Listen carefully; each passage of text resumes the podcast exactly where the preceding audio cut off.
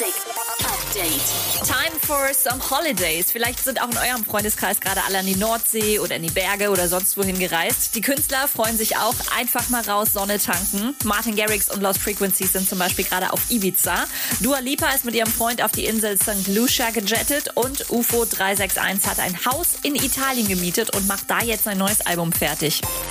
Und noch mehr News für euch. Das Splash Festival hat ein paar echt fette Line-Up-News rausgehauen für 2021. ASAP Rocky kommt. Außerdem neu bestätigt Haftbefehl, Maya, Nura und Haiti. Nach dem 2 zu 2 in Heidenheim feiert Werder Bremen den Klassenerhalt und das mit prominenter Unterstützung. Jan Delay und Bowser haben gestern richtig mitgefiebert und die Daumen gedrückt. Update mit Claudi on Air. Jetzt auch als Podcast. Für tägliche News in deinem Podcast-Player. Abonniere I Love Music Update.